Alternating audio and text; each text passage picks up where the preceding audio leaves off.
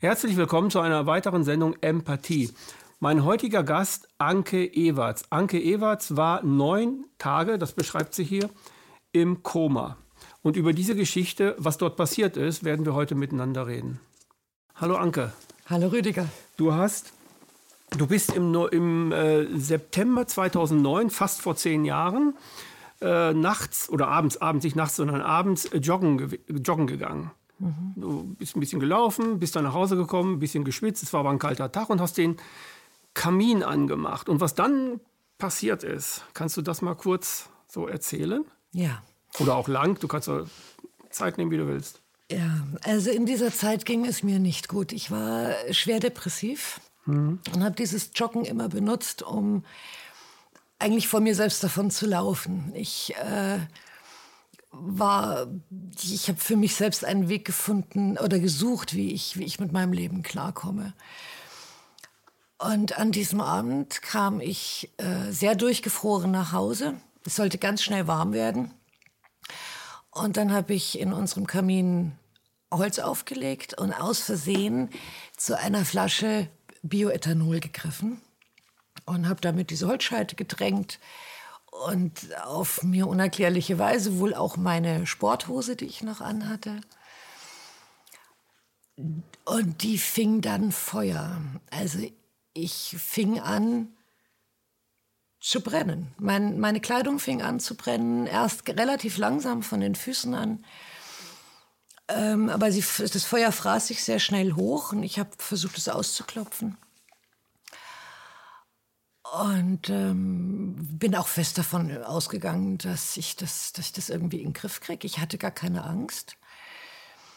Auch als das Feuer dann hier stand. Also Brusthöhe hatte so. Ne? Brusthöhe ne? hatte und meine, meine Hände und, und auch die, die Arme schon brannten, kam ich überhaupt nicht auf die Idee, um Hilfe zu rufen.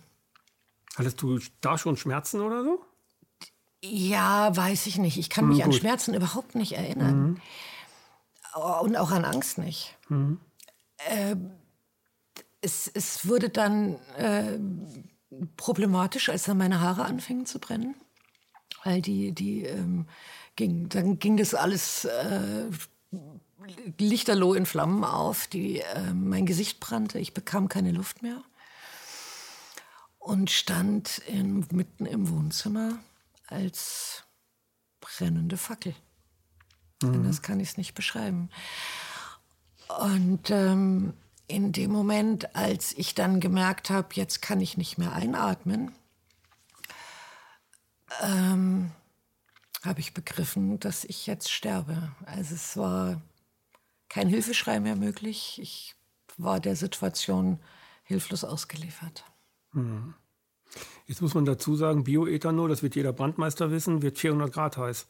Um die 400 Grad. Bioethanol gesagt, ja. zu löschen ist für, selbst für die Feuerwehr schon schwierig. Ne? Ja. Und wahrscheinlich war das der Grund, dass, äh, dass das auch so, so stark gebrannt hat. Äh, die Feuerwehr ging hinterher davon, davon aus, dass es eine Art Verpuffung gab. Und ähm, das, das war aber für mich gar nicht das, ähm, das, das Schlimme oder generell diese ganze Situation war für mich nicht schlimm. Was mein, mein Erlebnis ausmachte, ist, dass in dem Moment, als ich begriffen habe, jetzt bekomme ich keine Luft mehr und dieses heiße Feuer eingeatmet habe, ähm, hat es mich wie katapultartig aus meinem Körper ähm, ja, herausgezogen. Ich stand plötzlich selbst zwei Meter von diesem brennenden Körper entfernt. Mhm. Als, und habe das beobachtet. Ja, als, quasi als eine Wesenheit. Ich weiß es nicht. Du weißt es nicht. Man kann es nicht definieren, ne? Ich weiß es nicht. Also ich befand mich plötzlich zwei Meter von meinem Körper entfernt und habe da drauf geguckt. Fühlte mich plötzlich ganz neutral, ganz ruhig und habe staunend beobachtet, was da passiert. Mhm. Ich habe staunend beobachtet, dass mein Sohn dann ins Wohnzimmer stürzte ähm, wie sie die Notärzte dann riefen, wie ich mit, oder wie dieser Körper mit dem Hubschrauber nach München gebracht wurde. Und du warst im Hubschrauber, ne? Auch. Ja, wir waren da zu dritt. Also die Notärztin, dann lag da mein Körper auf der Bahre. Das roch alles noch verkohlt und so nach verschmorten Haaren. Also du warst zweimal im Hubschrauber quasi, ja. quasi als, als Brandopfer und dann als irgendeine Wesenheit. Einmal mein Körper und einmal ich. Und mhm. das, das ist total irre. Es, äh, es war, ja, ich bin wie aus meinem Körper ausgestiegen. Mhm. Und habe dann auch in München, ich habe das dann beobachtet, als da Hektik aufkam und, und die beiden Körper dann in die Notaufnahme natürlich gebracht haben. Ähm, und ich dauernd die Ärzte fragen wollte, hey, was, was macht ihr denn jetzt hier? Was passiert denn hier? Warum seid ihr alle so hektisch? Ich habe das gar nicht verstanden. Dass die dich nicht hören konnten, hast du gar nicht erst verstanden. Du hast gedacht, äh, du hast zwar dich einmal verbrannt gesehen und einmal hast du gespürt, dass du daneben stehst, aber du hast es gar nicht zuordnen können, wer nun wirklich ja. die richtige Anke ist. Und es ist doch beides irgendwie so. Ne? Du hast die Situation, die mit dir passiert ist, als du aus deinem Körper hinaus katapultiert wurdest, das hast du in dem Moment äh, noch gar nicht richtig verstanden, was das eigentlich ist. Da habe ich nicht realisiert. Nee. Du hast ja über solche Literatur vorher auch gar nichts gelesen und so, hast davon nichts groß gewusst, was das, Nein, was das eigentlich für ein Erlebnis ist, wie man sie nennt. Ne? Ja, Diese ich bin schon vorher davon ausgegangen, äh, dass es nach dem Tod weitergeht. Aber ich habe da ähm, eine ganze Zeit gebraucht, um zu kapieren, Mensch, ich muss tot sein. Das war irgendwann kam ich drauf. Das war für mich dann die einzige Erklärung warum ich da auf meinen Körper drauf gucke. Das ist ja auch eine Perspektive, die, mhm. die, die hat man ja nie. Mhm. Warum mich keiner hört. Mein Sohn hat nicht auf mich reagiert, die Ärzte nicht, die Notärzte im Hubschrauber nicht. Und irgendwann hatten sie meinen Körper dann in, eine, in so ein Zweibettzimmer in der Intensivstation gelegt. Der war an Schläuche angeschlossen, an, äh, erst versorgt. Und ich dann da dämmerte es mir langsam, Mensch, ich muss tot sein. Mhm. Und dann habe ich darauf gewartet, dass jetzt irgendwas passiert, weil wenn man tot ist, kommt ein Tunnel oder es kommt, irgendwas muss ja dann passieren. So, mhm. Und das passierte nun gar nicht bei dir. Bei dir passiert etwas Erstmal anderes. Erstmal nicht. Mhm. Erstmal nicht. Was ist dann passiert? Ähm, also noch hast du dich beobachtet, währenddessen du in der Erstversorgung warst, also von, in der Notaufnahme, mhm. die Schläuche und so weiter. Und was ist dann, wie hast du, wie hast du dann deine, deine seltsame Existenz als was für ein Wesen auch immer, wie hast du das dann weiter für dich begriffen und oder was hast du dann weiter für dich gemacht, um zu begreifen, was eigentlich jetzt zu begreifen ist? Ja, ich ähm, habe halt irgendwann, wurde, war mir klar, ich, ich bin tot und habe dann eben darauf gewartet, dass jetzt etwas passiert. Und plötzlich veränderte sich in diesem Zimmer, in dem ich war, ähm, die, die Materie.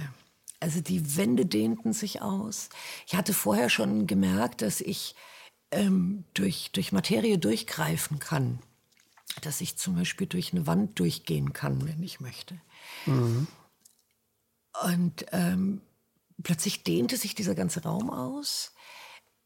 Ähm, es, oh, es, ist schwer zu, zu erzählen. Es ist schwer zu erzählen, die, die, weil man das fühlt und nicht äh, mit dem Verstand nachguckt, so, sondern es ist ein reines Fühlen, was da stattfindet. Das ja. beschreiben sehr, sehr viele, die solche Erlebnisse haben, dass man das nicht erklären kann. Deswegen äh, wird es auch schwierig sein in diesem Interview, die Einzelheiten genau zu erklären. Aber wir, wir, wir, wollen es dennoch ein bisschen versuchen. Ich versuch's. Ich ja. Mühe, ja. Es ist dann, äh, also der Traum hat sich ausgedehnt und dann hast du äh, irgendetwas wahrgenommen. Ja, mich gefühlt. Ich, ich hörte plötzlich eine Stimme, die mich ganz persönlich ansprach. Mit deinem Namen oder? Mit meinem mhm. Namen. Die, ähm, ich hörte die Worte: Anke, es gibt hier nichts für dich zu tun. Und nahm in, der, im, im, in einem Teil dieses Zimmers eine Lichtgestalt wahr, die unbeschreiblich ist. Also ein, ein ganz helles Licht, ein, ein Lichtkörper, die sich auch be zu bewegen schien, die kam auf mich zu. Und ähm, so nach meiner ersten Überraschung habe ich mir gedacht, na endlich passiert was. Also mhm. Also das war was, war was ganz Eigenartiges. Und ich nahm diese Worte wahr, ich, ich würde dir gerne etwas zeigen, wenn du möchtest. Und ab da begann meine abenteuerlichste Reise meines Lebens. Mhm. Das war so der Beginn, in dem sich alles für mich verändert hat. Mhm. In deinem Buch beschreibst du diese, diese, diese Wesenheit als ziemlich groß. Ja. Als, äh, und äh, sie ist auf dich zugegangen und hat dich auch umarmt. Ja.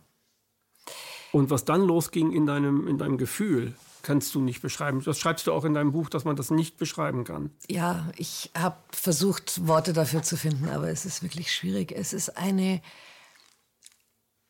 ein Liebesgefühl, mhm. In das man da eintaucht, das, das kennen wir Menschen nicht. Egal, was wir mit Liebe verbinden, egal, was so das größte Liebesgefühl ist, was wir für uns kennen und einordnen können, es hat damit nicht, das ist, das ist nur ein Bruchteil von dem, was ich da empfunden habe. Es, es ist eine, eine, eine göttliche Präsenz, ich kann es anders. Allumfassend auch. Es ist ne? allumfassend. Alleindringend. Es ist vor allem absolut bedingungslos, wertfrei, mhm. wertschätzend. Und ähm, diese, die, dieser Lehrer hat mich da in den Arm genommen und hat mich aus diesem Raum rausgezogen, aus diesem Krankenhaus rausgezogen. Ich habe das Gefühl gehabt, ich kann mich ins Unermessliche ausdehnen. Alles fiel von mir ab. Jegliche Gedanken, Sorgen, Ängste. Nichts war mehr wichtig. Mein Leben war nicht mehr wichtig. Dieser also Körper nichts, war nicht nichts mehr Menschliches wichtig. war dir mehr wichtig, Genau. so, ne? Also Menschlich gebundenes. egal was ich vorher erlebt hatte oder was vor- vorher für mich wichtig war, das fiel in dem Moment alles von mir ab. Und ich hatte das Gefühl, es zieht mich nach oben. Heute weiß ich, dass es dieses oben nicht gibt, aber in dem Moment ging es für mich nach oben. Und es war ein Gefühl wie nach Hause kommen. Ein, ein Gefühl wie, als, als hätte, wäre man endlich dort angekommen, wonach man sich sein, sein Leben lang gesehnt hat. Das ist quasi dieses, dieses Unbewusste, das, das in vielen Menschen eigentlich äh, fühlbar ist, dass wir noch irgendwo anders hingehören oder dass es noch irgendwo anders hingeht. Dass das hier nicht alles ist. Viele Menschen haben dieses Gefühl, ja. Eine, eine Sehnsucht, ja. Und viele Menschen haben auch das Gefühl, sie sind hier in diesem Leben mit irgendwas bestraft worden oder sie müssen hier etwas erdulden oder, oder so ihre Zeit absitzen. Und, und mir ging es vorher so. Ich war ein sehr, sehr unglücklicher Mensch. Und ich war in dem Moment heilfroh, aus diesem Körper und aus diesem Leben gehen zu dürfen, wenn ich ehrlich bin. Du warst vorher ein Mensch, der sehr straight gewesen ist, sehr ähm, äh, wirtschaftsorientiert, äh, normale Beziehung, äh, alles verdrängt und so. Äh, Hauptsache es funktioniert und so. Hauptsache man kann das Haus, das Auto, den Garten und all das und das Leben so weiterführen, aber innerlich absolute Unbefriedigtheit. Ja, ich war sehr reich. Also wir haben, ja, ich habe immer gedacht, ich muss etwas ähm, darstellen. Ich muss etwas äh, beweisen. Dann ähm, werde ich anerkannt, dann werde ich geliebt. Und in diesem Moment, als ich da in, in diese Umarmung, diese Umarmung in mir gefühlt habe, hab ich, da habe ich schon begriffen, dass alles, was ich vorher mit Liebe oder mit Anerkennung verbunden habe in meinem vorherigen Leben, das, das wurde sofort nichtig. Weil, ähm, ja, weil das, das, ist, das ist was ganz Pures. Das ist, das, für mich ist das die Schöpfung. Gehen wir mal weiter. Also er hat dich weggezogen irgendwo hin und wo bist du dann mit ihm gelandet oder wo bist du hingekommen mit ihm? Was, was war plötzlich die Realität, die du wahrgenommen hast?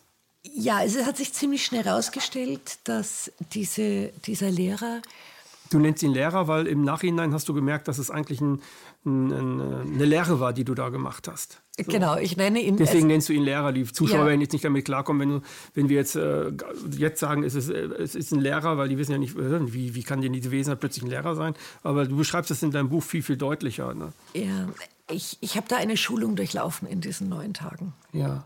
Und er hat mir unglaublich viel gezeigt. Er hat mich in, in dieser Zeit ähm, ich sage gerne Ebene für Ebene höher ähm, mitgenommen. Er hat mir eine, am Anfang hat er mir eine Rückschau auf mein Leben gezeigt. Das war eine ganz spannende Geschichte. Es lief wie in einem Film, lief plötzlich mein, mein ganzes Leben vor mir ab. Ähm, mit allen Begebenheiten von meiner Geburt bis zu, zu meinem Tod, mhm. bis zu diesem Moment, äh, in dem ich mich da befand. Und genau. im Koma lagst. Mhm. Und mir fiel auf, dass ich dass alles gleichzeitig geschieht in diesen, in diesen Bereichen. Also es ist ein Film, man kann man sich nicht vorstellen wie ein Hollywood-Film, wo es äh, ein Bild nach dem anderen abläuft. Es gibt keine zeitliche Reihenfolge, genau. sondern du... Hunderte du, von Bildschirmen gleichzeitig. Du nimmst alles gleichzeitig wahr. Du, mhm. ähm, du, du siehst ein Bild, weißt gleichzeitig, was wurde da gefühlt, was, ist, was, was geschah dann danach, was resultierte aus irgendeinem Verhalten was war davor? Was führte dazu zu dieser Situation? Es ist alles in einem einzigen Moment erfassbar mit unserem Bewusstsein. Also wenn wir zum Beispiel einen anderen Menschen anschreien, weil wir wütend sind, wusste ich in dem Moment, was hat der andere gefühlt? Was, was hat hm. das in dem anderen bewirkt? Auch auf, auf längere Sicht gesehen. Es war unglaublich. Und dieser, dieser Lehrer, diese geistige, ähm, ja, dieser geistige Lehrer legte großen Wert darauf, dass ich erkenne, wie, wie gemein, wie, wie, wie gefühlskalt ich mir selbst gegenüber war. Also nicht anderen, sondern dir selbst. Mir selbst gegenüber. Mhm. Ist, also ganz am Anfang wurde mir einfach nur klar, mein Gott, wie habe ich mich kritisiert? Wie habe ich mich unter Druck gesetzt? ich habe immer im Außen nach Liebe gesucht, aber der Mensch, der, der, der mich am wenigsten liebte, war ich selbst. Hm. Ich kritisierte mich für alles. Ich fand nichts an mir in Ordnung. Und eigentlich von Kindesbeinen an. Und das, das wurde mir in dieser Rückschau bewusst am Anfang. Mhm. Und es ging dann weiter. Es, es wurde mir dann gezeigt, wie wir auch wie wir Menschen miteinander verbunden sind, dass solche Treffen, auch wie wir sie jetzt hier haben, niemals, niemals zufällig geschehen. Mhm. Es hat alles, was in unserem Leben geschieht, einen, einen tiefen Sinn. Ob uns das jetzt gefällt oder nicht, spielt, ist mal ganz. oder ob uns das Rolle. bewusst ist oder nicht, Und spielt ob auch keine uns das Rolle. bewusst ist. Ähm, es hat alles einen Grund.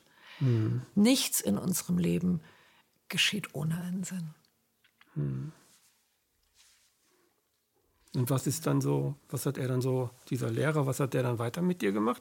Nachdem diese Lebensschau zu Ende war, du hast also gewusst, du, du hast dich von dich selbst entliebt, du hast dich wie ein Stück, im Grunde wie, wie Dreck behandelt, kann man das ja. so überspitzt formuliert vielleicht sagen.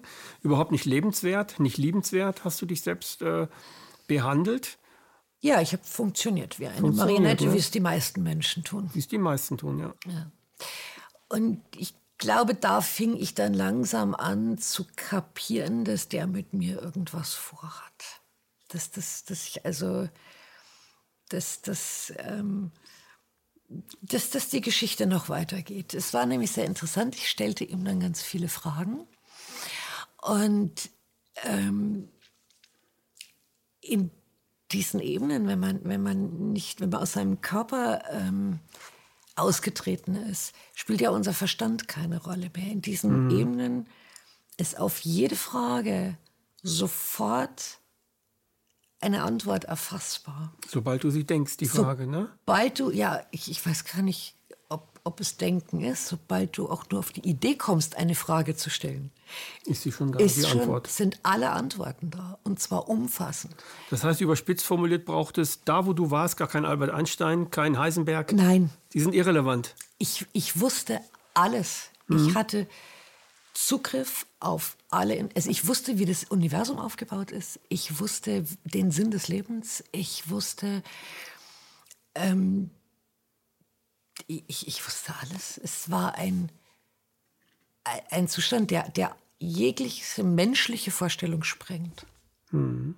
Damit kann man, kann man eigentlich auch sagen, das, was wir, wir Mensch, was uns Menschen hier jetzt ausmacht, im normalen Alltag auf dem, auf der dreidimensionalen Materie und so weiter, ähm, da, wir würden auch wahrscheinlich nie dahinter kommen mit dem beschränkten Gehirn, äh, das wir haben, würden wir nie dahinter kommen, was, aber es gibt etwas in uns, das wir vielleicht befreien könnten oder das irgendwann befreit wird, dass dann all dieses, ähm, dieses hat, ich nenne das, ich nenne das für mich selber den Geist, ob es das ist, weiß ich jetzt nicht.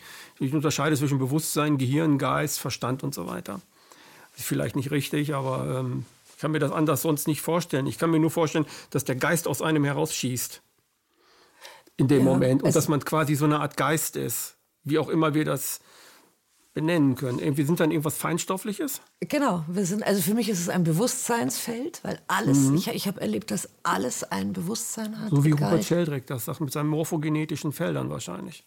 Habe ich nicht gelesen. Ja, das musst du mal machen. Ja. Rupert Sheldrake, morphogenetische Felder. Der beschreibt das, hat das schon in den, ich glaube, Anfang der 90er, Ende der 80er hat er das beschrieben. Also das Bewusstsein, also das ist jetzt meine, meine mhm. Auffassung, verließ den Körper, diesen, diesen materiellen Körper und wurde dann mit diesem geistigen Lehrer immer höher gezogen. Es dehnte sich immer mehr aus. Ich hatte mhm. immer mehr kapiert. Mir wurde immer mehr bewusst. Mhm. Und am Anfang diese Rückschau, dann eine Verbindung mit meinen Eltern, warum ich mir diese Eltern ausgesucht habe, warum ich mir diese Kinder ausgesucht habe. Also ich begriff immer mehr den Sinn meines Lebens.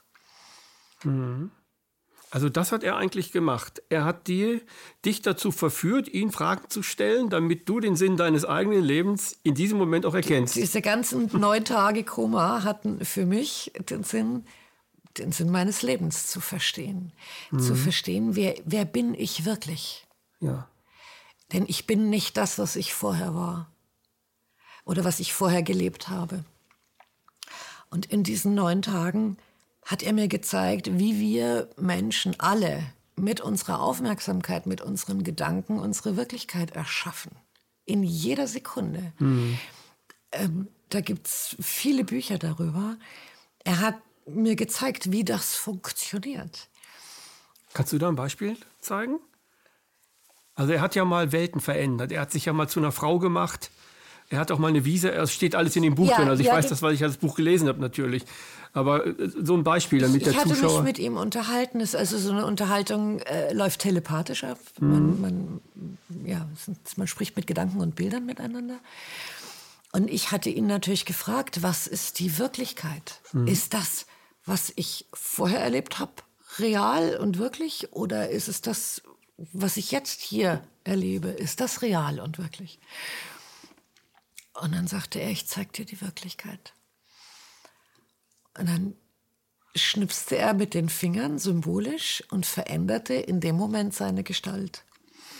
Und er konnte ähm, sich in, ein, in einen alten äh, Mann verwandeln, er konnte sich in einen kleinen Jungen verwandeln, er konnte mhm. sich vollständig auflösen, was ich ihn überhaupt nicht wahrnehmen konnte.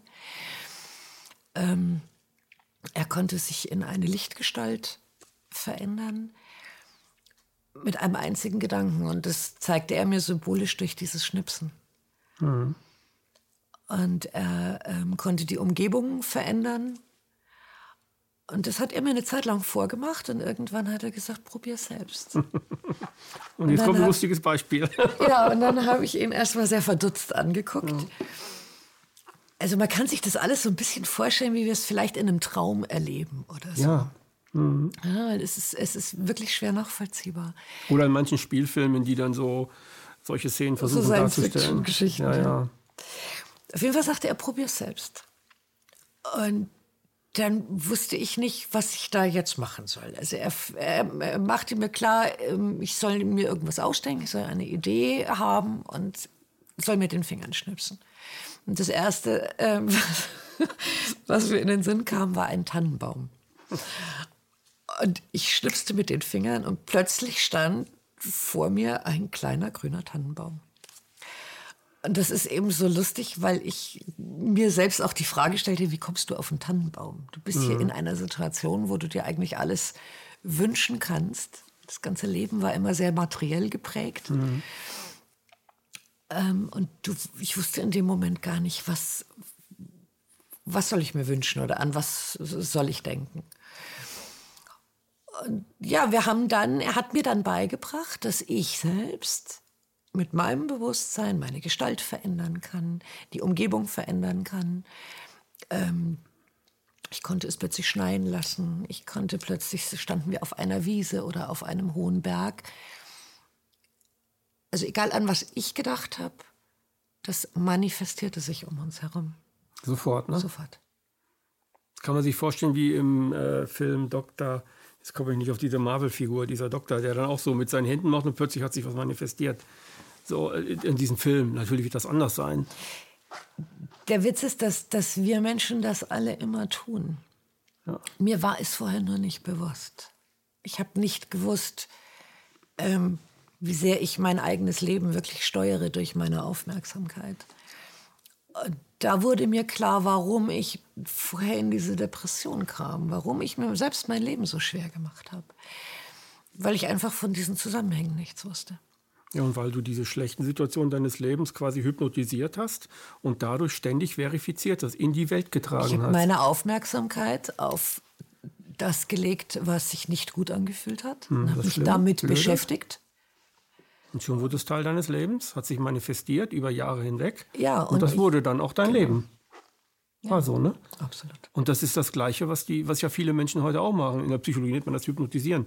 Also hypnotisieren bedeutet nicht wuh, wuh, und plötzlich ist man dann irgendwie und, und vergisst die Zahl sieben oder so und hat dann elf Zahlen und wer so. Das ist nur eine Bühnenshow. Aber in Wirklichkeit ist dieses ewige ähm, ähm, also mit was ich mich intensiv beschäftige, zu dem wird mein Gehirn, also ist, äh, zu dem wird mein Gefühl, zu dem werde ich, das manifestiere ich auch. Das ziehst du in dein das Leben. Das ziehe ich in mein Leben, ne? Ist Automatisch.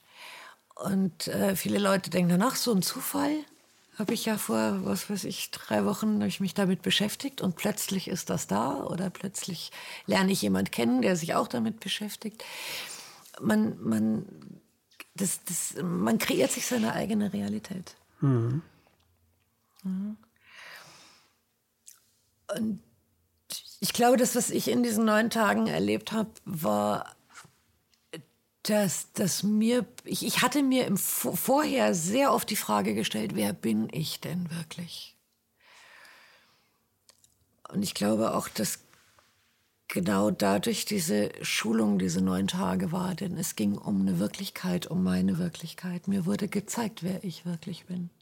Also du hast dir vorher, als, du, als die Verbrennung noch nicht da war, hast du dir diese Fragen gestellt? Beim Joggen. Also ich, Ach so. das ist, also für mich ergibt das heute alles einen totalen Sinn. Mhm. Ich habe vorher, als ich da ähm, ganz oft joggen gegangen bin, kreisten in meinem Kopf dann die Fragen, wer bin ich denn wirklich? Mein Gott, ist denn das Geld wirklich so wichtig? Ist das alles wirklich ähm, wichtig, was ich hier tue in meinem Leben? Und dann mach, passiert dieses, dieser Unfall vor dem Kamin. Ich rutsch aus unerklärlichen Gründen aus meinem Körper raus und werde da in eine Schulung geführt, in der mir aufgezeigt wird, wer ich wirklich bin. Also ich habe auch da die Antwort auf meine Frage bekommen. Mhm. Und das hat er mir in diesen, in diesen seelischen äh, Feldern, in, auf diesen seelischen Ebenen gezeigt, wie das funktioniert, mhm. wie wir alle unsere, unsere, unser Leben gestalten. Mhm. Heute haben wir das Internet, früher hatten wir nur das Fernsehen. Im Fernsehen äh, gibt es dieses Thema oder hat es dieses Thema eigentlich ganz selten gegeben. Äh, es sei denn, äh, dass man sich darüber lustig macht, äh, über Nahtoderfahrungen.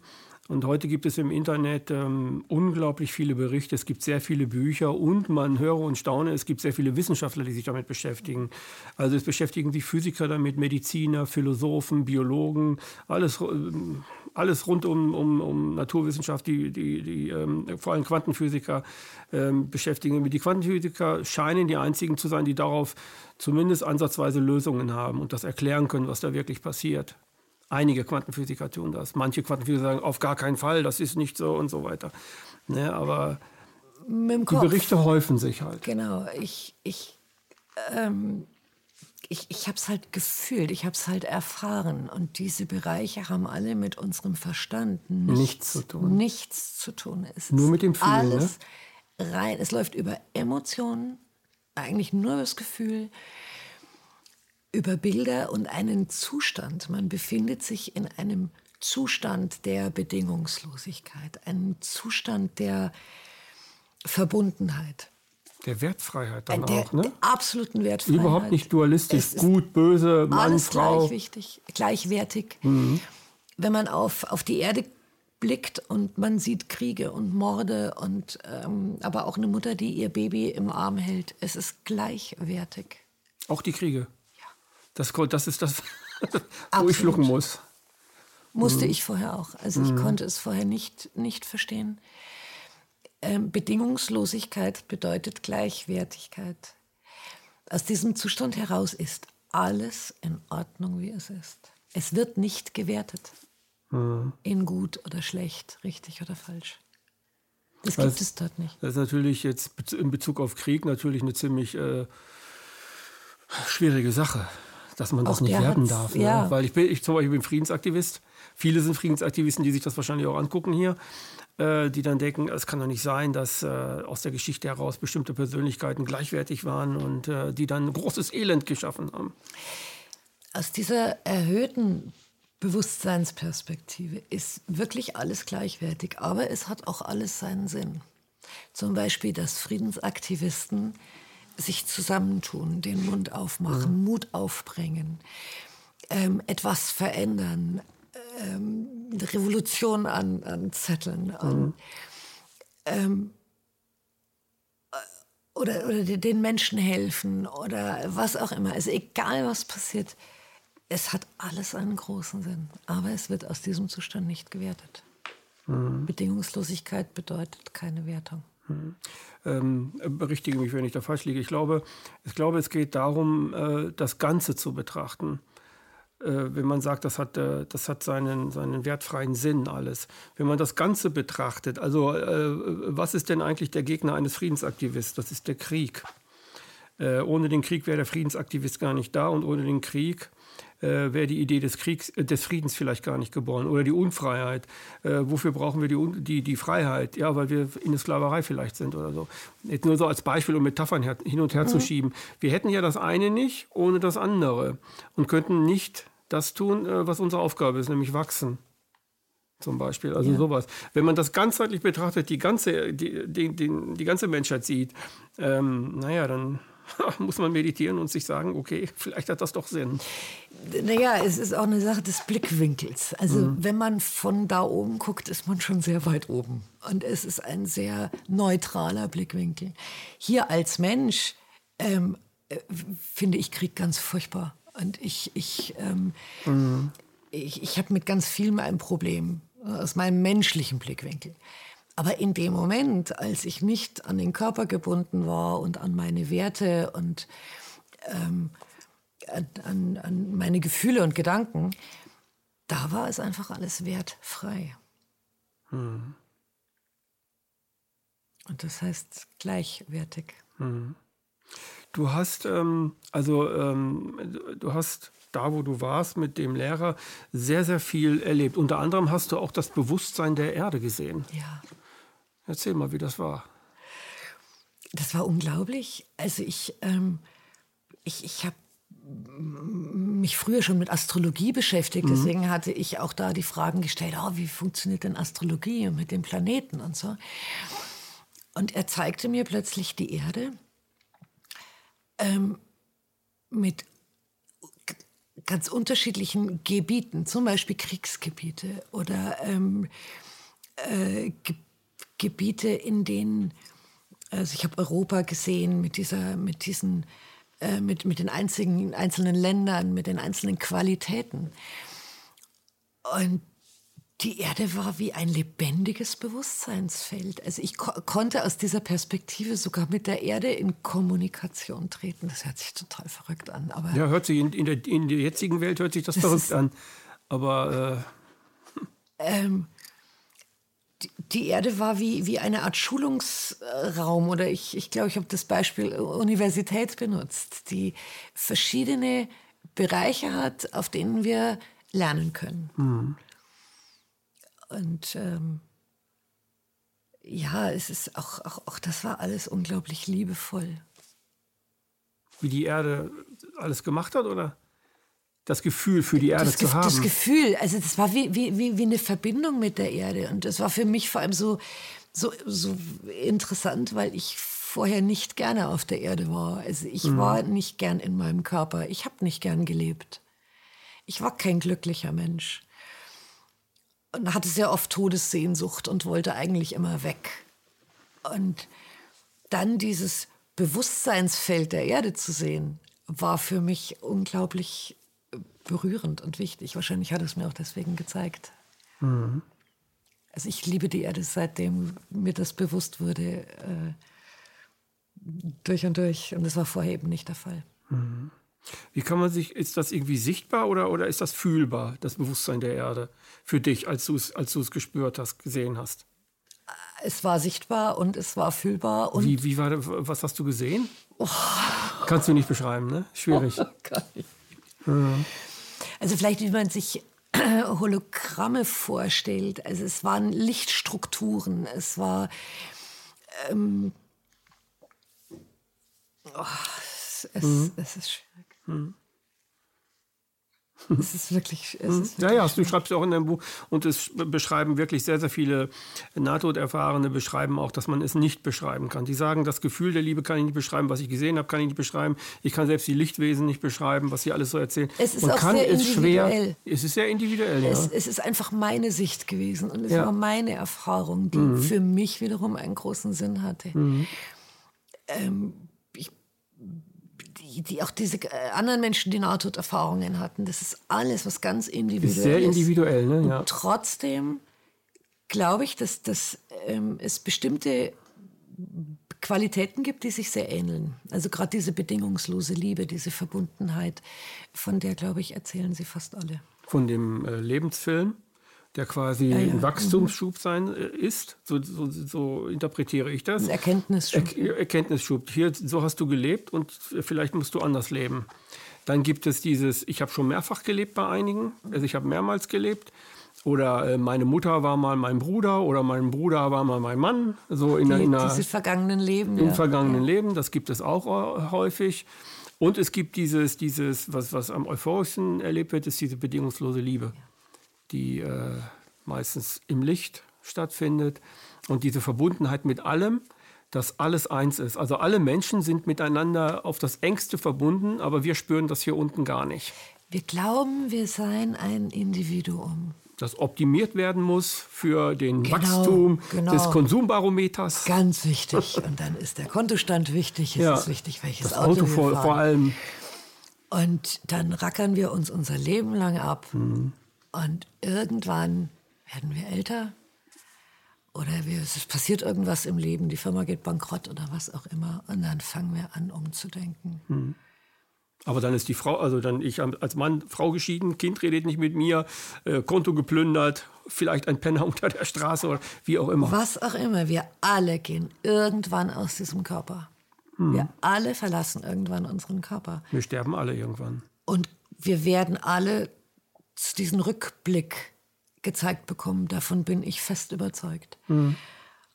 Und spätestens da werden wir alle feststellen, dass das Bankkonto vollkommen uninteressant ist. Es ist nicht wichtig, ob wir ein Boot haben, welches Auto wir fahren.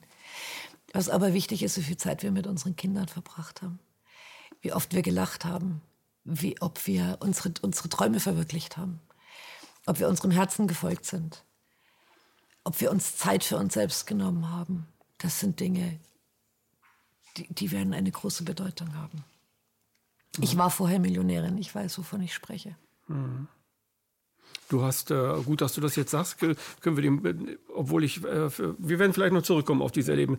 Ähm, du hast dein Leben komplett verändert dadurch. Also viele, viele Zuschauer, die das jetzt sehen, werden natürlich sagen, oh, Charlatanerie oder das kann ja gar nicht sein und so weiter. Ähm, äh, dann, dann möchte ich von den gleichen Leuten natürlich auch die Antwort haben, wie kann eine Millionärin plötzlich sagen, ich gebe meine Millionen ab und ich gebe meinen Wohlstand ab, also den sogenannten Wohlstand, und mache und vereinfache das und äh, gehe jetzt viel mehr in die Emotionen und werde ein emotionaler Mensch, der das annimmt, was ich, was ich annehmen möchte, der das macht, was ich wirklich machen möchte und nicht die Millionen scheffeln oder so, sondern menschliche Dinge. Ja, es, ähm, den Mensch, der ich vorher war, den gibt es überhaupt nicht mehr. Also, der ist tot. Im Grunde genommen ist der da gestorben. Ja, ich gucke sehr liebevoll auf diese Frau von damals zurück. Ja. Die ist aber eigentlich da gestorben. Ja. Weil ich mein, danach mein Leben mit ganz anderen Augen gesehen habe, mich selbst mit anderen Augen wahrgenommen habe. Geld spielte plötzlich eine, eine sehr untergeordnete Rolle. Ähm, das, das ist einfach nur schön, um was um Zeit zu haben für mich jetzt mhm. ja, oder um damit etwas bewirken zu können. Aber plötzlich ähm, war es mir unglaublich wichtig, wie ich mit meinen Kindern umgehe. Es war mir wichtig, für mich erstmal rauszufinden, was mache ich denn eigentlich gerne? Was macht mich denn eigentlich glücklich? Hm. Ich wusste das nicht. Was macht dich denn glücklich? Mich macht glücklich, in, in, in die Augen eines anderen Menschen zu sehen und diese Augen zum Strahlen zu bringen.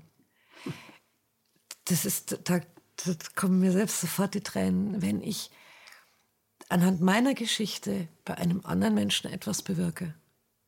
Das macht mich heute glücklich. Das ist der Grund, warum ich, warum ich mein Leben so genieße. Also bei mir hast du das, ne? Habe ich dir noch nicht erzählt, auch im Vorgespräch nicht. Aber durch dein Buch hat sich einiges in meinem Leben doch verändert. Also ich bin dabei, es zu verändern. Eingehend. Da. Aber das können wir hinterher drüber sprechen. Ja. Weil du das jetzt ansprichst. Ja, also ähm, ich stehe, also ich propagiere sehr, sehr häufig Menschlichkeit, äh, Liebe, Zuneigung, Empathie, ähm, ich halte das für die, für, für die viel, viel größeren Werte als die materiellen Werte. Äh, weswegen ich wahrscheinlich auch in die Friedensbewegung damals reingegangen bin, weswegen ich auch das Nichtkampfprinzip geschrieben habe und weswegen ich dann auch bestimmte, bestimmte Sachen mit ziemlich ähm, üblen Gewalttätern halt gemacht habe, befreien konnte von der Gewalt und so. Und äh, ich sehe das, und das ist auch der Grund, warum es diese Sendung gibt, Empathie. Ich sehe es, ich sehe ähm, äh, die Menschlichkeit als Schlüssel zum, ähm, zur Möglichkeit von, von, von Krieg und aber auch zur Möglichkeit von Politik und Wirtschaft. Also es gehört für mich auch zusammen, das zu verändern. Das ist der Grund, warum es Sendungen gibt wie Empathie, damit Leute, Menschen äh, da drin einen Anker finden und sagen können, das ist mir jetzt aber auch viel wichtiger als das andere. Oder Beispiele, Beispiele erkennen von ähm, Christiane Borowi, die kann super Konflikte lösen. Die hatten wir hier in der Sendung. Ähm, vielleicht löse ich meine Konflikte auch mal anders. So, das ist eigentlich der Impulse Grund. Der Grund ist, der genau. Grund ist nicht, äh, was viele immer denken, wenn jemand eine Sendung macht, dann will er sich äh, profilieren oder er will dies und das machen. Das ist für mich überhaupt nicht der Fall, weil das, was ich hier mache, ist für mich Hobby. Das ist für mich nicht Beruf. Das mache ich, weil ich ein inneres Interesse habe, ähm, Menschen einen Wink mit dem Zaunfall zu geben, wie, wie, wie man das im Sprichwort äh, so sagt, um mehr Menschlichkeit und mehr Liebe in die Welt zu dienen. Weil ähm, die, die Destruktivität der, der gesamten Menschheit, die gesamte Destruktivität der, der Menschheit führt dazu, dass wir diesen, diese, diesen, diese Erde kaputt machen. Also wir machen die Erde in dem Sinne nicht kaputt, sondern unseren Lebensraum ja in Wirklichkeit. Wir, äh, wir suizidieren uns gerade wir bringen uns halt um Weil als wir Art. Bewerten. Und das ist, genau. Wir bewerten. Ja, genau. Du bist schlecht, ich bin gut. Ja. Das, was ich erzähle, ist richtig, deins ist falsch. Mhm. Deswegen gibt es Kriege, deswegen gibt es Konflikte. Mhm. Was, was ich für mich erlebt habe dort und was auch mein jetziges Leben bestimmt, ist, dass ich absolut wertfrei bin. Oder ich versuche es so gut wie möglich zu leben. Ich, ich äh, manchmal erwische ich mich dabei, dass auch irgendwie ich noch bewerte, aber mir fällt auf, dass ich ähm, keinen, keinen anderen Menschen mehr, mehr bewerten kann. Heißt nicht, dass ich alles gut heiße. Mhm. Und dass man sagt, ja, ja, ihr dürft alle schön so bleiben. Ähm, aber es, es, es, es wird nicht mehr in eine Schublade äh, katalogisiert, wie mhm. ich es vorher getan habe. Ich habe mich selbst bewertet, ich habe mein Umfeld bewertet. Und glaube, dass ich diese Bedingungslosigkeit, die ich dort erlebt habe, ein ganzes Stück weit mit in, in mein neues Leben hineingebracht habe. Mhm.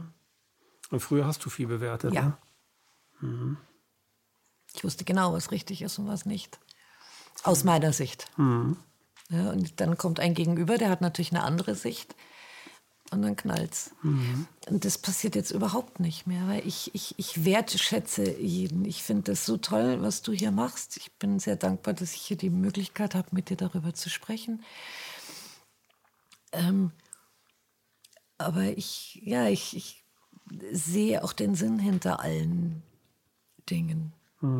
Es gibt eine Passage in deinem Buch, die ich ähm, sehr erstaunlich finde. Da zeigt dein Lehrer dir deinen Körper von innen. Ach. Du möchtest, äh, du bist, du stehst selbst vor dir, wo du im Koma bist, verbrannt, und ähm, auf einmal fangen goldene Kugeln an zu tanzen. Kannst du das mal erklären? Ja. Dazu muss ich aber sagen, dass ich partout nicht in diesen Körper zurück wollte. Mhm. Der lag da in einem Bett. Also er hat mich öfter mal zu diesem Körper zurückgeführt. Ich fand das immer doof, was er da machte. Der lag in einem Bett, einbandagiert, äh, sehr aufgedunsen. Wer schon mal ein Brandopfer gesehen hat, weiß, dass die äh, dann auf 200 Kilo schwer werden. Also es lagert sich sehr viel Wasser ein. Warst du so aufgedunsen? Ja. ja. Wie eine Mumie einbandagiert. Und er wollte mich immer wieder mit, meinem, mit diesem Körper anfreunden und ich fand das ganz blöd. Und ähm, er hat mir dann, hat er mich in diesen Körper hineingeführt mit meinem Bewusstsein. Und ich habe meine Organe erlebt, ich habe die Zellen erlebt und ich habe erlebt, dass auch mein Körper ein ganz eigenes Bewusstsein besitzt wie auch die Erde, wie auch Pflanzen oder Tiere. Oder ich selbst. Also ich, ich konnte plötzlich mit meinem Körper ähnlich kommunizieren, wie ich es mit diesem Lehrer konnte. In einer etwas anderen Sprache, in einer, einer anderen Frequenz. Aber mein Körper hat auf mich reagiert. Und das war total irre. Und mein Lehrer hat mich immer tiefer in diesen Körper hineingeführt. Ich glaube, in die Atome oder, oder auf irgendeine atomare oder subatomare Ebene. Ich weiß es nicht genau. Auf jeden Fall habe ich plötzlich im Zentrum einer jeden einzelnen Zelle tanzende Goldfunken, Goldpunkte gesehen, die auf mich reagiert haben. Wenn ich also ein Gefühl der Liebe gefühlt habe, dann haben die diese Liebe auf eine Art und Weise zurückgespiegelt. Das, das ist unfassbar. War ich jetzt aber neutral, dann haben die auch nicht auf mich reagiert. Ich habe übrigens letztens einen Bericht gelesen, dass es die Wissenschaft jetzt herausgefunden hat, ähm, dass wir unsere DNA und eben auch unsere Zellstruktur mit unseren Gedanken beeinflussen können. Mhm. Epigenetik. Ja, da, da haben sie jetzt irgendwelche mhm. äh, ganz äh, neuen äh, äh, äh ja, Geschichten rausgefunden. Ich weiß jetzt nicht mehr Bruce genau. Lipton hat das ja, damals ja. herausgefunden. Gibt es viele Bücher und, und, und äh, Informationen im Netz. Also das war so irre, weil ich plötzlich gemerkt habe, dieser Körper ist nicht einfach nur ein Auto. Das ist nicht einfach nur. Keine Maschine. Keine Maschine. Das ist nichts, in das ich hineingezwungen bin. Mir war in dem Moment ja schon klar, dass ich nicht mein Körper bin. Äh, es ist, ich ich habe ihn, ich habe diesen Körper erlebt, wie, wie, ja, mein Lehrer nennt ihn immer den, den, wie einen heiligen Gral. Das ist wie ein, wie ein das ist ein Bewusstseinsfeld, in dem ich mich befinde, mit dem ich hier Mensch sein kann und mich ausdrücken kann, hier diese menschlichen Erfahrungen sammeln kann, ähm, das ganz stark auf mich reagiert. Mhm. Das ist quasi so eine Verbindung.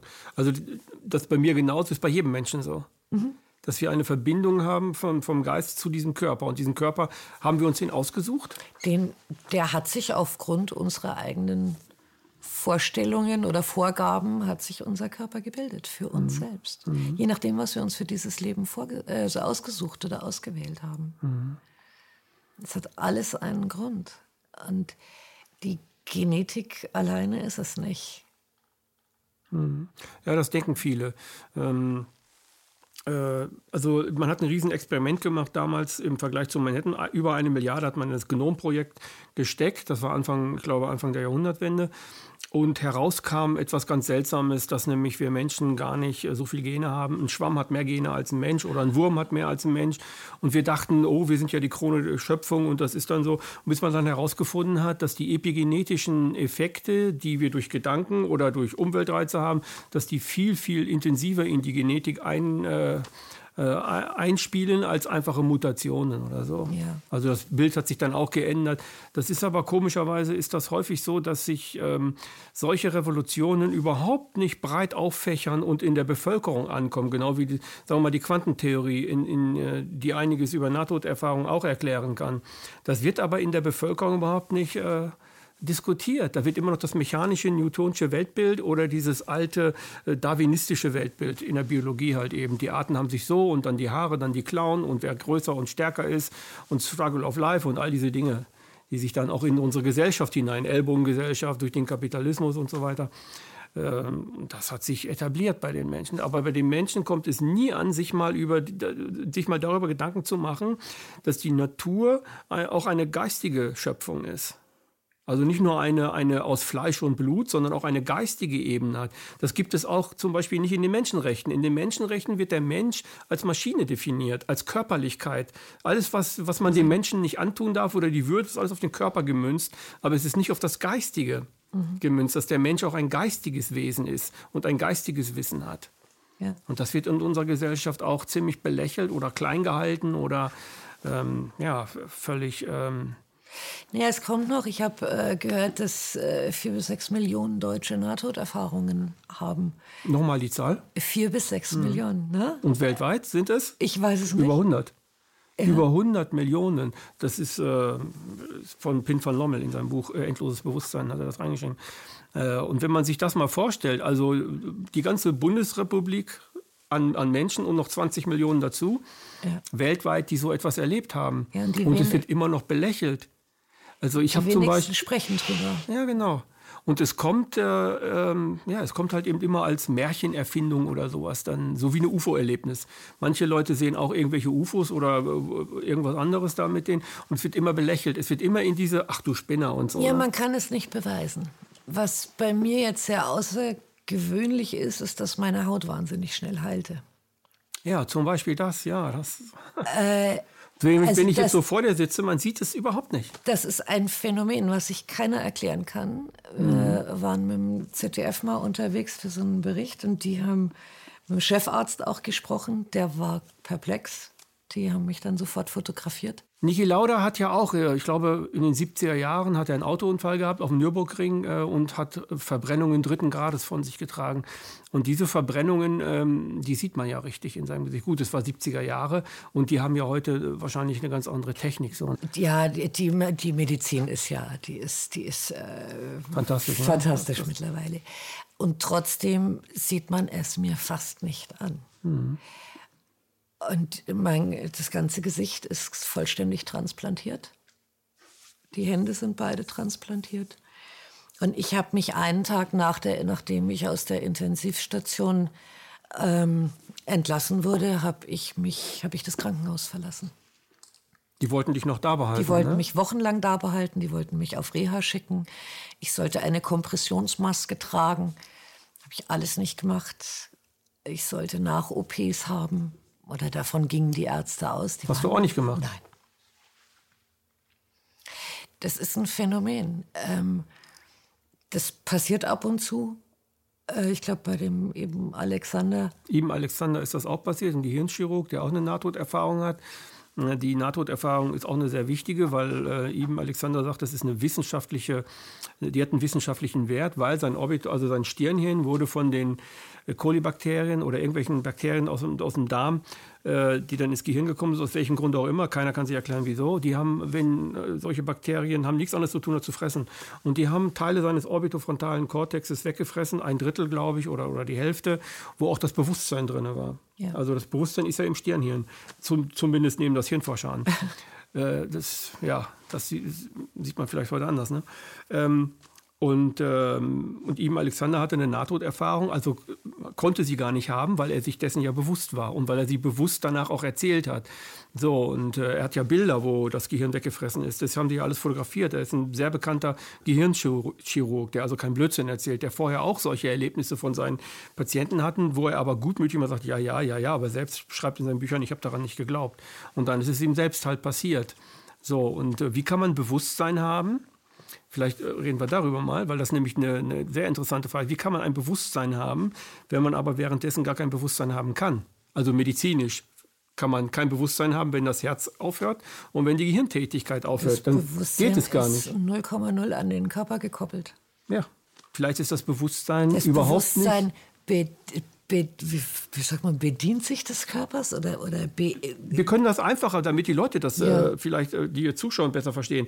Vielleicht ist das Gehirn, wie Pin von Lommel sagt, vielleicht ist das Gehirn nur ein Empfänger und ein Sender. Es empfängt das Bewusstsein, aber es produziert kein Bewusstsein.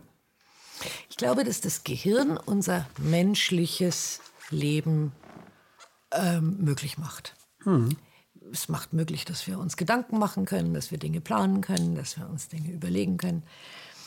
Ähm, und diese ganzen Zusammenhänge, aber die sind rein für unser Menschsein nötig.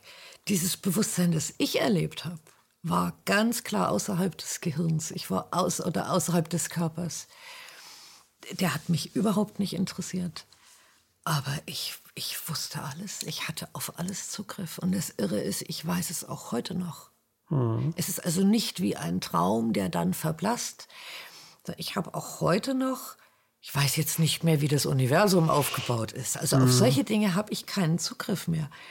Aber ich kann mich noch sofort in diese, ähm, in diese Ebenen begeben. Ich habe das Gefühl, heute lebe ich in, in zwei Welten gleichzeitig. Das sagen viele Nahtoderfahrene, Das sagen ist das. unfassbar. Es ist auch nichts verblasst von all dem. Auch wenn ich jetzt in so einem Gespräch Schwierigkeiten habe, da Worte für zu finden, weil es einfach äh, sehr schwer ist. Aber es ist alles noch absolut greifbar. Und ich war nicht in meinem Körper.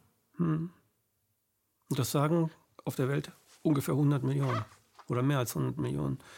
Und die sind voneinander ja entfernt, also Inder, Una Moslems. genau, unabhängig Und sie haben unabhängig voneinander fast immer die identischen Erlebnisse. Bespre also äh, die Sprache, die sie dann erklären, ist natürlich dann kulturabhängig. Also die sagen dann das und das dazu. Oder manch einer sagt, er habe Jesus da gesehen oder ein Geistwesen, das war Gott. Vielleicht, ob es Gott war oder nicht war, äh, naja gut. Was so erstaunlich ist, dass bei, bei all diesen Menschen, also auf jeden Fall, die ich jetzt kennengelernt habe, eine unglaubliche Wesensveränderung danach eintritt. Die verändern fast alle ihr Leben radikal, weil das, was vorher gelebt wurde, nicht mehr möglich ist. Und das höre ich auch, also das lese ich von ganz vielen und höre von ganz vielen, die so ein Erlebnis hatten. Es macht nichts mehr Sinn, was, was für mich vorher so sinnvoll erschien. Das, das, Nennen wir es mit dem Namen, der Materialismus. Der Materialismus macht keinen Sinn mehr. Dinge anzuhäufen, Eigentum zu besitzen, Besitzstandswahrung und Dinge zu tun, nur damit ich das wieder habe, das wieder habe. Jede, äh, ich war mal mit einer Frau zusammen, die hatte, die hatte im Sommer eine Kollektion, im Herbst eine Kollektion und das jedes Jahr immer wieder neu. Ich dachte, nein, das kann doch nicht wahr sein. Was machst du da? naja, wenn sie es glücklich macht. Hat Ich glaube, das ist eine Ersatz, ich glaube, das ist eine Ersatzbefriedigung gewesen. es- ist also eine maladaptive Reaktion auf etwas, was in ihr war, was sie aber nicht rauslassen konnte, aus welchen Gründen auch immer, wie auch immer. Äh, Ich glaube, dass das per se Materialismus eine maladaptive Reaktion von uns Menschen ist, um unser psychisches Nicht-Gelebtes in irgendwelche Dinge reinzupferchen und reinzupfropfen, damit wir es dann ersatzbefriedigend anhimmeln können. Aber das Wahre, das Echte, das Menschliche, das, was wir wirklich sind, das äh, leben, leben ja nun mal die Ja, wenigsten. oder Zeit zu verbringen. Zeit mit, mit einem Menschen zu verbringen, der mir wertvoll ist. Mhm. Oder gute Gespräche zu führen. Das, ist, das hat Sinn, das hat eine Qualität. Mhm. Etwas zu bewirken auf der Welt. Ich möchte Mhm. jetzt die, die Augen der Menschen zum Strahlen bringen. Jemand anderen anderes sagt, ich, ich muss zu Greenpeace oder ich, ich, ich muss, was weiß ich, äh, äh, bewirken auf, auf der Erde. Jeder, jeder trägt so seinen Teil dazu bei. Ich, ich möchte den Menschen sagen, hey, es gibt keinen Grund, unglücklich zu sein. Wir können das alles jederzeit ändern.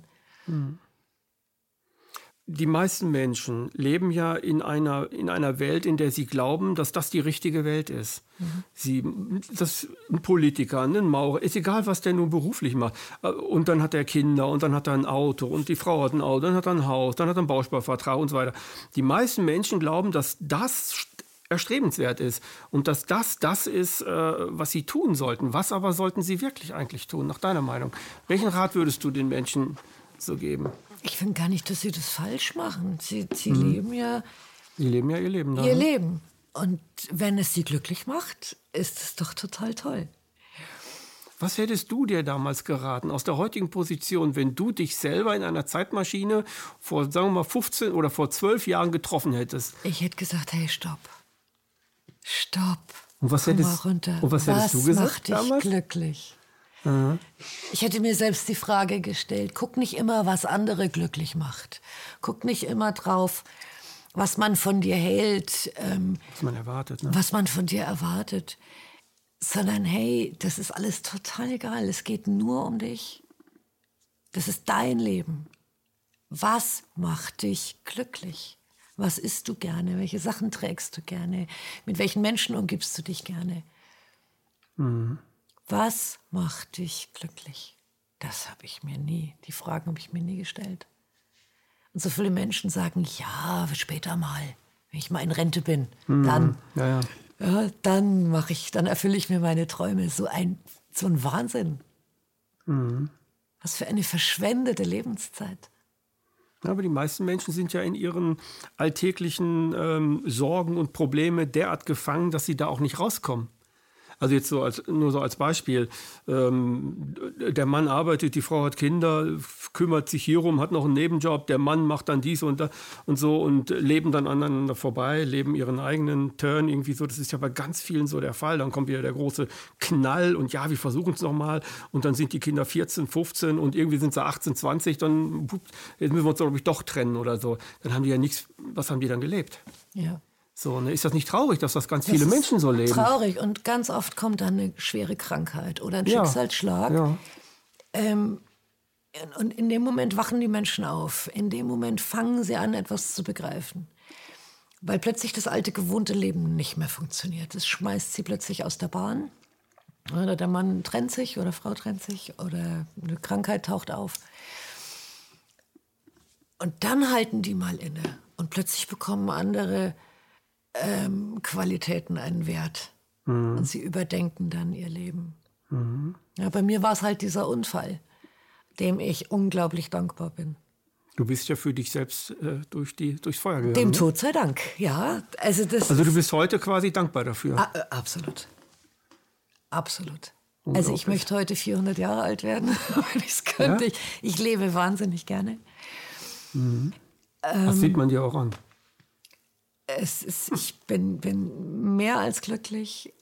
Äh, Es gehörte einiges dazu, dass ich mich getraut habe, über diese Geschichten zu, zu erzählen oder, oder auch zu schreiben.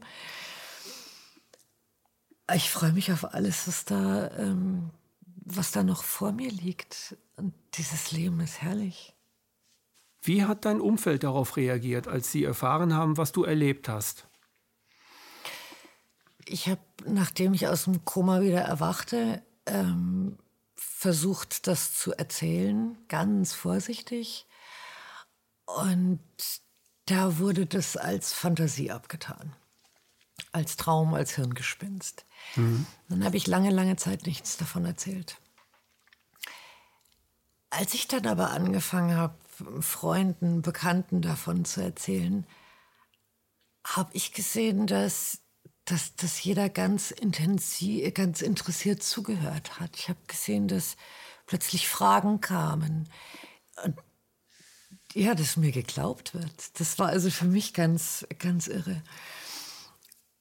Und ähm, heute ist es so, dass, dass ich einfach merke, wie wahnsinnig viel, Inter wie, wie groß das Interesse ist an diesen, ähm, an, dies, an solchen Geschichten generell, nicht nur meiner. Ähm, ja, es ist, das, das ist sehr positiv jetzt mittlerweile, nachdem ich mich getraut habe, darüber zu sprechen. Und äh, deine Eltern haben am Anfang nicht so gut darauf reagiert. Und dann hast du das Buch geschrieben. Und wie haben die dann darauf reagiert? Meine Eltern haben die ganze Geschichte eigentlich erst durch das Schreiben des Buches mitbekommen. So richtig. Ich hatte sie gebeten, das Manuskript zu lesen und war furchtbar aufgeregt, ähm, weil das wie ein, wie ein Coming-out war. Wie, das, das war für mich ganz, eine ganz komische Geschichte. Und als meine Mutter dann sagte, das hast du, das ist das, was du erlebt hast, deswegen hast du dich so verändert, ähm, war das schon toll. Also mittlerweile sind meine Eltern meine größten Fans, die unterstützen mich bei allem. Sie finden es wahnsinnig gut, dass ich meine Geschichte erzähle. Mein Vater ist Arzt für Naturheilkunde, beschäftigt sich viel äh, mit der Quantenphysik. Ähm, und er sagt, hey, meine Tochter hat das erlebt, was, was ich für mich in der Wissenschaft suche, zu verstehen suche. Hm. Eine letzte Frage, wie, wie kommt man als Mutter damit klar, wenn man plötzlich erfährt, dass man zwar das eigene Kind gezeugt hat, aber das eigene Kind vielleicht gar nicht das eigene Kind ist? Also wenn du ein Nahtoderlebnis hast, in dem du deinen Film siehst, in dem du deine Leben siehst, in dem du siehst, dass, da, dass der manchmal dein Mann ist, manchmal ist er dein Bruder, manchmal und so weiter, dass du da Probleme löst und so weiter, dann ist ja klar, dass der Geist, der in dir ist, nicht das ist, was deine Mutter in die, mit dir geboren hat, sondern der ist ja rein, irgendwie reingekommen, vielleicht ist er mitgekommen. Aber letztlich, ähm, ich, ich sage immer so, die Mutter aller Mütter ist die Erde. Mhm. Ich sage mal, die hat uns geboren. Ist das etwas, was, was, man, was man, weil du gerade solche Augen gekriegt hast, wahrscheinlich hat dir noch nie einer diese Frage gestellt. Äh, was empfindet man dann, wenn man weiß, man muss, man muss quasi, dass man das eigene Kind geboren hat, jetzt teilen? Nicht mit dem Mann, der ja Vater ist, so, sondern mit etwas ganz anderem, was dann auch ein bisschen. Ich würde das ganz anders formulieren. Ja, dann formulier mal. Äh, man, hat, man bekommt ganz viel dazu. Mhm. Man hat das eigene Kind bekommt aber dazu, dass es ja mal der Bruder war und mhm. mal der Vater war, mhm. wenn ich dich jetzt richtig verstanden mhm. habe. Diese ähm, ganz vielen verschiedenen Erfahrungen, die man mit einem anderen Menschen geteilt hat. Also für mich war das eine Riesenergänzung. Mhm. Es war kein weniger von etwas, sondern ein viel mehr. Also wenn ich meinen Sohn heute in den Arm nehme ähm, und ich weiß, er war auch mal ähm, war er zum Beispiel mal ähm, ein, im Mittelalter ein, ein ganz enger Freund, mit dem ich ziemlich schwierige Zeiten durchlebt habe. Da waren wir zwei Jungs, ganz eng befreundet. Das spüre ich jetzt auch, wenn ich meinen Sohn in den Arm nehme. Also ich habe was dazu bekommen. Hm. Wie machst du es, dass du alles ins Positive siehst? Es geht nicht anders. Das, es geht nicht anders. Es ne? geht nicht anders. Ich kann nichts negativ, ich, ich kann nichts mehr negativ sehen. Ja. Ich danke dir für dieses Gespräch. Gerne. Wer die ganze Geschichte von Anke Ewerts erfahren möchte, steckt hier in dem Buch drin. Hier ist noch viel, viel mehr drin als äh, das, was wir heute miteinander geredet haben. Was wir gemacht haben, ist, wir haben ein bisschen Bratenduft verstreut und der Braten, das ist dieses, dieses Buch. Und ähm, ich kann euch nur empfehlen, es zu lesen. Wer dafür offen ist, den wird es was geben, was schenken und er wird oder sie wird auch etwas ändern in dem eigenen Leben. Das war eine weitere Sendung Empathie. Mein Gast heute, Anke Ewerts. Bis zum nächsten Mal.